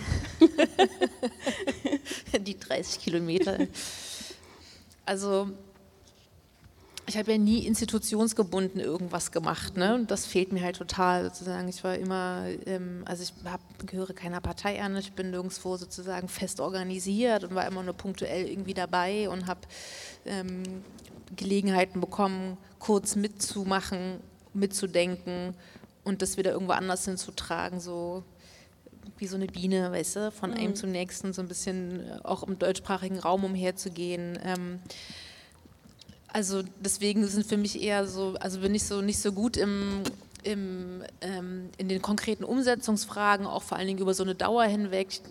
Da, mir fehlt auch manchmal so ein bisschen der lange Atem, an so einzelnen Kampagnenprojekten dran zu bleiben, bewundere das sehr, wenn andere das können und wirklich das durchzuziehen, also auch über Jahre und Jahrzehnte hinweg irgendwie, ne, ich bin da einfach zu, ich brauche so eine gewisse Kurzweiligkeit und will dann immer von allem ganz viel, deswegen ähm, finde ich zum Beispiel großartig, was irgendwie Deutsche Wohnen enteignen gerade irgendwie ermöglicht und dass das jetzt am 26. September irgendwie einfach auch entschieden werden kann. So, es ist einfach krass, dass so an so einem Tag Bundestagswahl, Abgeordnetenhaus, Bezirksverordnetenversammlung, BAM und das äh, und der Entscheid so, das ist schon eine Ansage so, ne? Das, also das finde ich äh, ähm, Genau, und, und da will ich halt hingedanklich gerade, dass es so ein Verhältnis von Kritik und Wertschätzung irgendwie, ich glaube, das nochmal gut ähm, aufeinander abzustimmen ist, was, was insgesamt die Linke vertragen könnte, weil ich habe, also ich sehe das überhaupt nicht, dass ich das irgendwie dass man das so vereinte Kräfte mäßig irgendwie alles schafft, das wird nicht passieren. Ne? Dafür sind die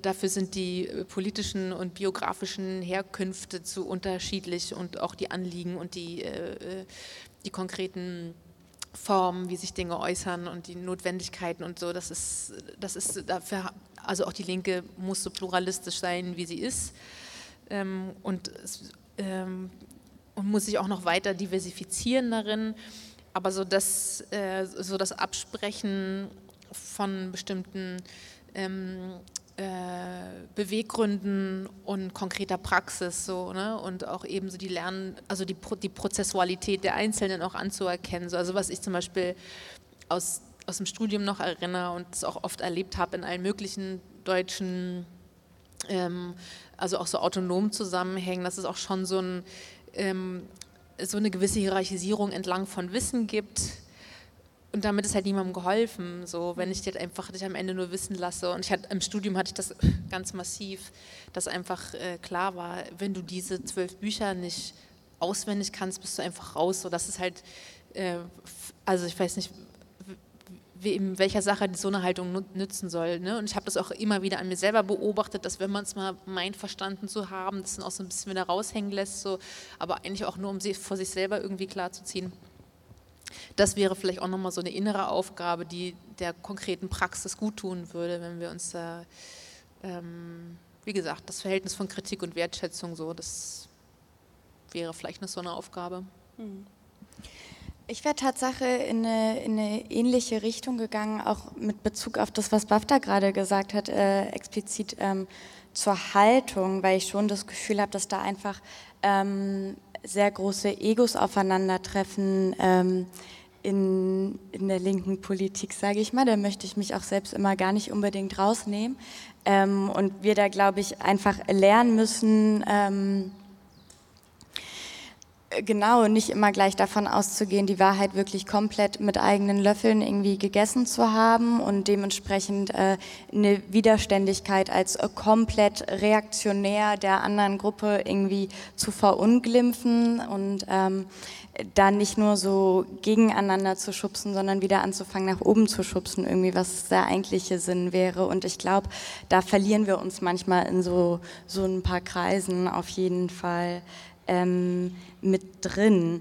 Genau, und ich wollte darauf aufbauen, gerade auch noch was sagen. Ah, ja, ähm, das genau auch die Frage, also warum sind wir aktiv, warum sind wir links? Wir sind das ja nicht nur, ähm, also auch, aber nicht nur, weil wir so unglaublich abgefuckt und desillusioniert von diesem System sind und einfach die Notwendigkeit darin sehen, dass anderes her muss und die Möglichkeit dessen für wahr befinden, das auch, aber natürlich auch aus dieser tiefen, intrinsischen menschlichen Überzeugung, dass allen das Gleiche zusteht. Das ist ein Standpunkt der Empathie und der Solidarität am Ende des Tages, weil ich mich sonst nicht hinstellen würde, um für und miteinander zu kämpfen.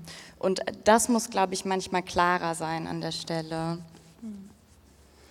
Da schließt auch noch meine Frage an, ähm, also ich weiß gar nicht, wann es genau war, vor vielleicht zwei Jahren oder so bin ich mit dem Rad hier durch Berlin gefahren und ähm, bin irgendwie, habe so einen Bus gekreuzt, so einen ähm, Touribus quasi und wurde dann von dem Busfahrer beschimpft, du scheiß Linke. So, und da habe ich mich gefragt, okay, wann ist links eigentlich zu einem Schimpfwort geworden? Ähm, was, was sagt ihr, wie, wie, ist die Wahrnehmung der Linken gerade in der, in der Mehrheitsgesellschaft? Ähm, was gibt es da vielleicht für Probleme? Ihr habt ja auch, ähm, Simin und Bafta, beide ähm, seid Teil der Kampagne Wir sind alle links, ähm, die ja genau auch auf diesen Punkt, Punkt trifft, zu sagen, okay, wir müssen uns dazu bekennen, links zu sein. Warum?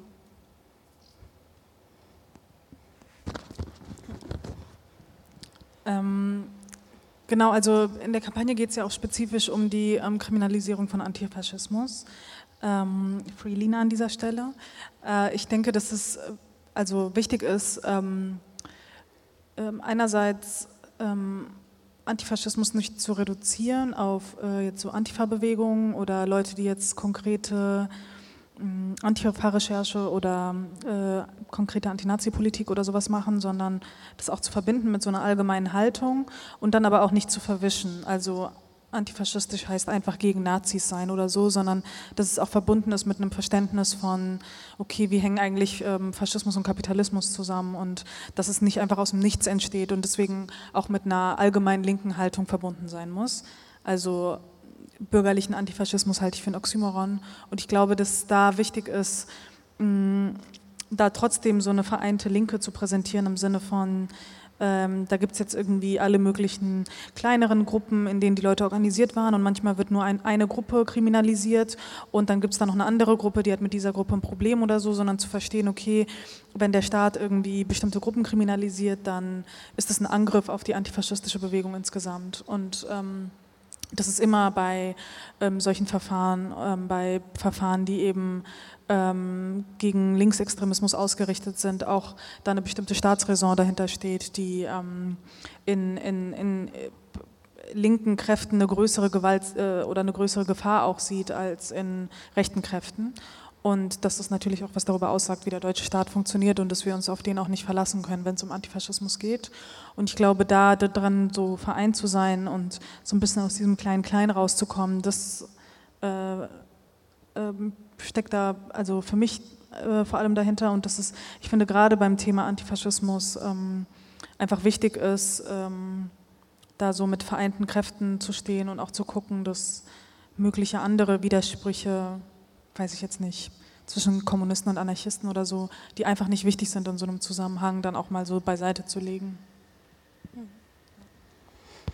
Was, was würdet ihr sagen? Habt ihr noch zu, hinzuzufügen zu, wir bekennen uns dazu, links zu sein? Das links ist Schimpfwort. Äh, wird angegriffen, wird kriminalisiert. Also mir fallen so zwei Dinge dazu ein. Zum einen, es gibt auch diesen Satz, wer mit 20 nicht links ist, hat kein Herz, wer mit 60 noch links ist, ist nicht ganz ja. bei Trost oder sowas. Mhm, den habe ich auch oft gehört. Ich glaube, es gibt so, das hat so was Infantilisierendes oder so. Ne? Also mhm. irgendwie ist es so eine Träumerei ähm, und sozusagen die äh, da hängt ja auch so ein Verständnis von so einer normierten Biografie dran. Bis da muss der Abschluss, die bla, weißt du, diese ganze, äh, so ein, ein, ein, ein, ein brauchbarer Teil der Gesellschaft zu sein, eher diese ganzen, ähm, diese ganzen auch sehr patriarchalen Verständnisse äh, von Lebensleistungen oder so, ne, die sich eben auch dann so berufsbiografisch irgendwie festmachen lassen. Mhm.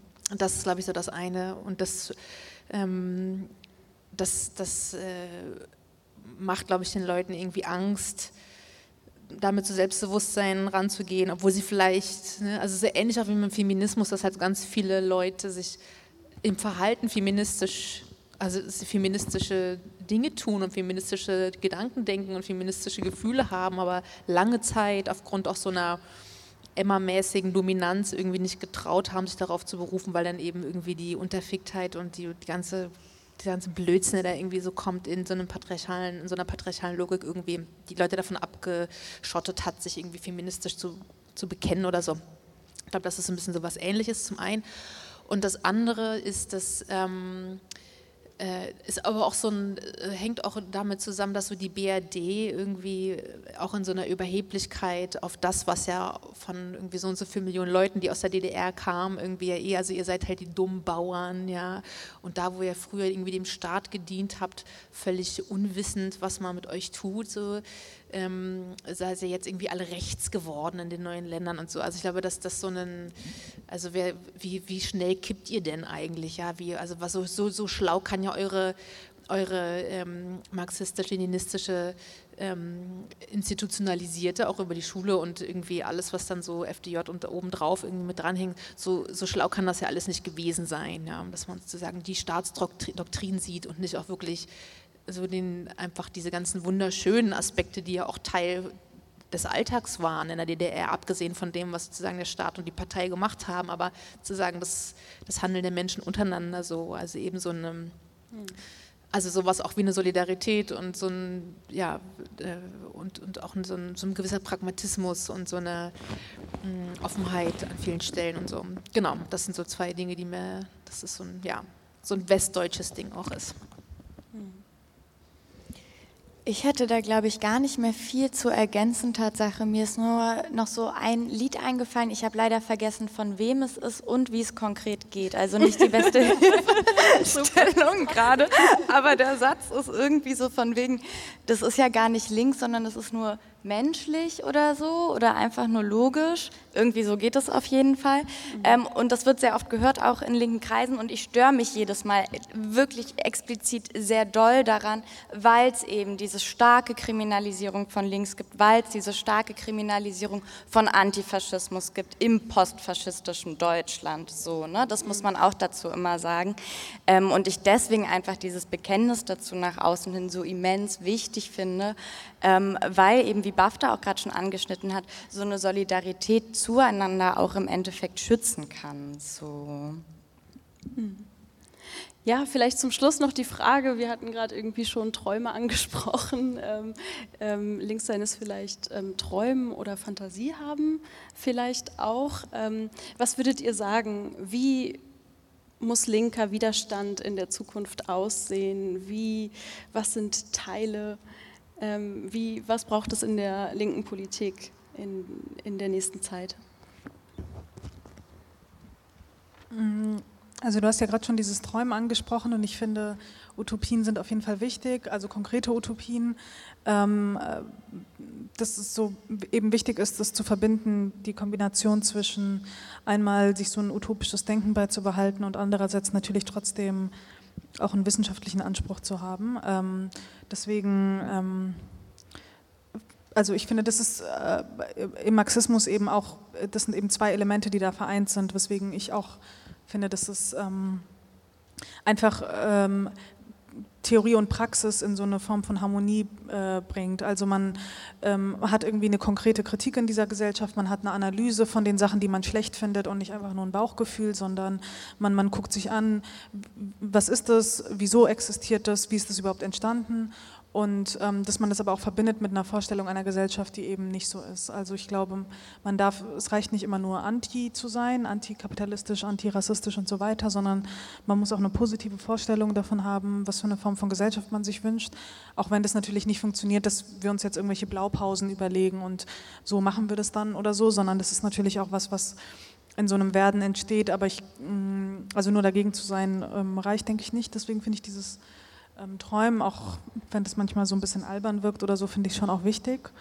Ähm, und ich glaube, das ist, ähm, was jetzt vor allem auch ähm, mehr folgen muss, wo ich aber sagen würde, dass das auch schon stattfindet, ist, dass einfach nochmal so eine Radikalisierung von Bewegungen stattfindet. Also das, es gibt verschiedene soziale Bewegungen und die ähm, stoßen teilweise an bestimmte Widersprüche. Also ich denke da so an die Klimabewegung oder so, die äh, am Anfang ja noch eher reformistische Ziele hatten von Zwei-Grad-Ziel und so weiter und jetzt aber eigentlich immer wieder an politischen Institutionen scheitern und das natürlich dann auch einen Teil der Bewegung gibt, der sich radikalisiert. Ähm, in der antirassistischen Bewegung würde ich sagen genauso. Mm, ich würde auch sagen, dass die äh, Mietenbewegung ähm, mit dieser äh, also Forderung Deutsche Wohnen und, und diese anderen großen Wohnkonzerne zu vergesellschaften, es aber auch geschafft hat, den Begriff von Enteignung wieder auf den Tisch zu bringen und positiv zu besetzen, was ja vorher eher nicht so war, mhm. ähm, weswegen man jetzt überhaupt die Option von entschädigungsloser Enteignung, auch wenn das nicht die Forderung der Kampagne ist, überhaupt wieder diskutieren kann. Also es braucht auf jeden Fall eine Radikalisierung und ich würde sagen, dass man die auch jetzt schon beobachten kann. Ähm, die Frage ist nur, wie sich das jetzt in Zukunft noch so zuspitzen wird. Mhm. Wovon träumt ihr? Oder von welcher Linken träumt ihr oder welche Entwicklungen wünscht ihr euch? Also ich würde es tatsächlich auf die Einzelperson zurückführen wollen, auch wenn es jetzt vielleicht wenig strukturbewusst daherkommt, aber ich habe irgendwie an verschiedenen Stellen in meiner Biografie Leute erlebt, die unheimlich gut darin waren, Dinge nach außen zu agitieren und aber sozusagen im Alltäglichen überhaupt nicht standhalten konnten. Und, ähm, und das eben ja auch so eine, mm, ja, also das ist so das eine, das lässt sich natürlich nicht überprüfen, weil du kannst den Leuten nur bis vor die Stirn gucken oder du musst lang genug mit ihnen im Kontakt sein, um wirklich zu wissen, aha, ähm, ich hab, kann dann Vertrauen entwickeln ähm, und, und mich auch mitteilen und man macht sich auch verletzlicher, auch sozusagen mit der eigenen Radikalität oder der eigenen Vorstellung von oder einfach sozusagen eine, eine Utopie wirklich auszusprechen das, ähm, und, und dafür auch, auch da was reinzugeben. So, das sind ja ist ja nicht so, sagst, ah ja, ne, hat nicht geklappt, egal, sondern es, da geht es ja auch einfach, Leute hängen ja mit ihrem ganzen Leben da drin, so, ne? Genau, das ist das eine. Und das andere ist tatsächlich so, ähm, also da habe ich auch nur so eine Sehnsucht nach, dass irgendwie diese Leistungslogik, also ähm, dass wir die erkennen in uns so, ne? Und was nicht heißt, dass wir sagen, oh, ich mach heute ist nur Mittwoch 18 Uhr, ich mache den Laden dicht, weil wenn es passiert, passiert aber dass wir uns selber, vor allem nicht, selber nicht so krass ähm, fertig machen irgendwie mit den Ansprüchen, weil es, ich glaube, das ist, kommt nicht von einer linken Theoretikerin, aber es gibt diesen Satz, äh, don't set yourself on fire to warm other people oder so, mhm. ähm, sondern dass wir da auch wirklich auf unsere eigenen Möglichkeiten achten ne? und auch da eben nicht in so einem Gerenne um, wer macht es jetzt am richtigsten und am meisten, sodass wir da nicht in so einen neoliberalen ähm, Quantifizierbarkeitsscheiß reinrasen und am Ende sitzen wir da und haben alle die nächste depressive Episode, ist auch nicht so geil. Mhm. Ich finde die Frage ein bisschen schwer, aber ich glaube, was ich mir wünsche oder was ich vor allem im äh, letzten Jahr auch mit gelernt habe, der Punkt, der, der kam vorhin schon so ein bisschen auf und das ist der von offen für Reorientierungen zu sein. Ähm, und äh, das eigene Projekt immer auch in einer sich doch auch in Teilen verändernden Welt, ne? egal wie statisch uns dieses System vorkommt, ähm, irgendwie neu zu denken und neu ausrichten zu können, insofern als das zum Beispiel ähm, ich weiß nicht, so bekannteres Beispiel, irgendwie so 68er-Bewegung kämpft irgendwie für so flexiblere Arbeitszeiten in Teilen, weil die Arbeitsprozesse super standardisiert sind. Bam, jetzt haben wir irgendwie so Neoliberalismus und Team Network und hast du nicht gesehen und solche Sachen. Ne? Oder wir sagen irgendwie, ähm, die Frau ist ständig für die Reproduktionsarbeit zuständig, wir müssen das anders auslagen und haben jetzt irgendwie krasse Abhängigkeitsverhältnisse bis in den globalen Süden rein, wo vor allem migrantische Frauen diese Arbeit ausgesourced bekommen. Ähm, und das meine ich mit so einem, und ich glaube, deswegen ist es super wichtig, immer so ein Bewusstsein für die konkrete historische ähm, Situation zu haben, in der man sich befindet und der eigenen materiellen Realität, damit solche Dinge eben nicht passieren können und so kapitalistisch vereinnahmt werden können. Ähm, und deswegen ist diese Offenheit für die Reorientierung, glaube ich, total wichtig und etwas, was ich mir mehr wünsche. Hm. Ja, vielen Dank. Ähm, ja, ich hoffe, diese Diskussion trägt sich auch einfach noch weiter, weil ich glaube, es sind auch unglaublich viele Fragen aufgetaucht, zumindest bei mir, ähm, aber auch einige Sachen, ähm, ja, die wir vielleicht noch verfolgen können. Ich ähm, bedanke mich ganz herzlich ähm, bei meinen Gästinnen, bei Suki, bei Simin Diababre und bei Bafta Sabo. Vielen Dank, dass ihr da wart. Vielen Dank, dass ihr mit mir diskutiert habt, was Linkssein heute bedeutet. Vielen Dank.